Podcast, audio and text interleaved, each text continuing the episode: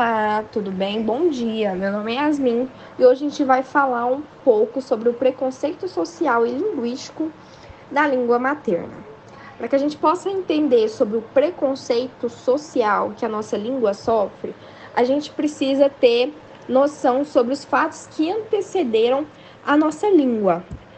É, a gente já, já sabe que o Brasil foi um país colonizado por Portugal, ou seja, antes do Brasil se tornar uma colônia de Portugal, ele já era um país, né? Ele já era um país, era uma terra que já existia tribos de indígenas, então já existia uma população aqui. A partir do momento que Portugal chega e toma as nossas terras, começa aquele processo de evangelização, onde é, tra é trago padres jesuítas para fazer a evangelização do povo, é trazido professores para que eles possam ensinar a língua portuguesa, né, a língua de Portugal, para os nativos aqui do Brasil, o que faz com que há uma grande miscigenação de línguas, ou seja, palavras de Portugal vêm para nossa língua, conceitos de Portugal entram na nossa língua e conceitos da nossa língua entram na língua é, falada aqui no nosso país. A gente sabe que hoje a língua nativa é muito ausente do nosso cotidiano.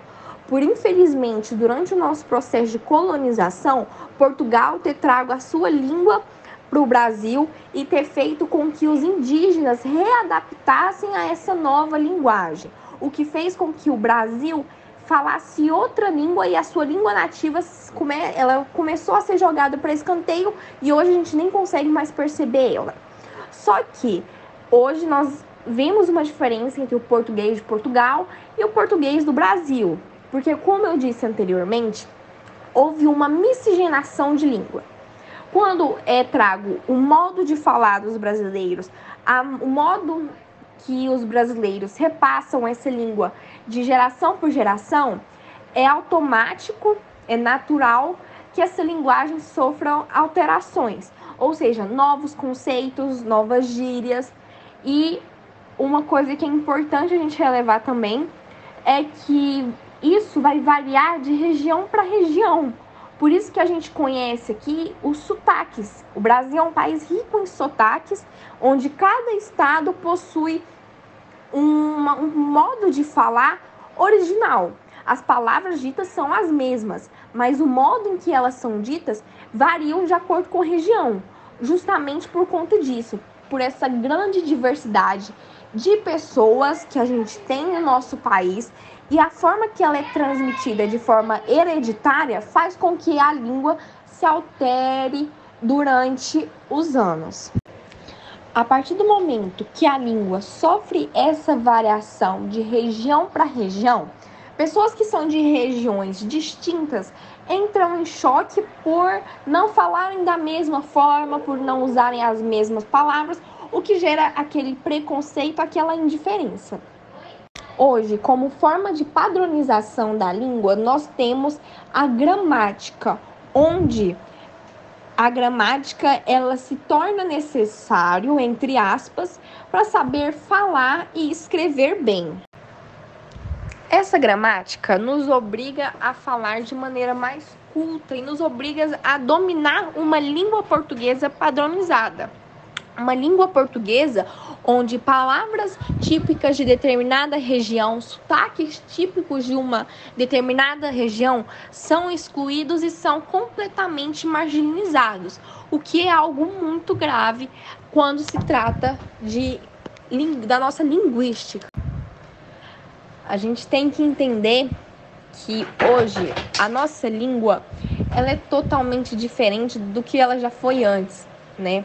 Hoje a gente não tem praticamente contato nenhum com a nossa língua materna, que é a língua dos indígenas. A gente tem a língua dos tupi-guaranis, a gente tem diversas tribos indígenas que eram as que habitavam desde os primórdios do Brasil e que foram totalmente excluídas, foram totalmente jogadas a escanteio depois que veio Portugal e nos colonizou, que trouxe todo aquele ensino eurocêntrico que fez com que o Brasil se inferiorizasse tanto.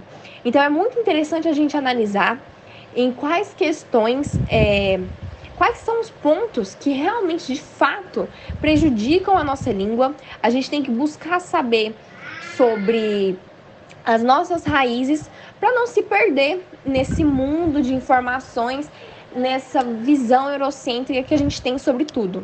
A gente não tem só a língua portuguesa que é totalmente eurocentralizada. Não, os nossos ensinos, as nossas escolas, os nossos livros de história, por exemplo, nos dão uma visão de mundo totalmente eurocêntrica, onde a Europa está acima de tudo e de todos. E que se o mundo está como ele é hoje, foi só devido à Europa, porque foi só a Europa que colonizou todo mundo. Então a gente tem que buscar entender e analisar as raízes de cada problema, a raiz de cada coisinha que a gente escuta. Bom dia, meu nome é Augusto e eu vim falar sobre preconceito linguístico. É, acusam aqueles que não falam a língua portu português de forma correta. E há pessoas matando a língua português com textos há séculos séculos publicados de forma errada. Mas, estranhamente, a língua portuguesa nunca termina de morrer.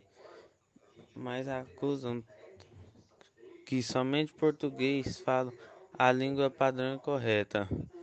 Mas no Brasil o povo fala de forma diferente, muitas vezes como gíria e outros significados mas às vezes a forma de falar errado vem de casa até chegarem na escola.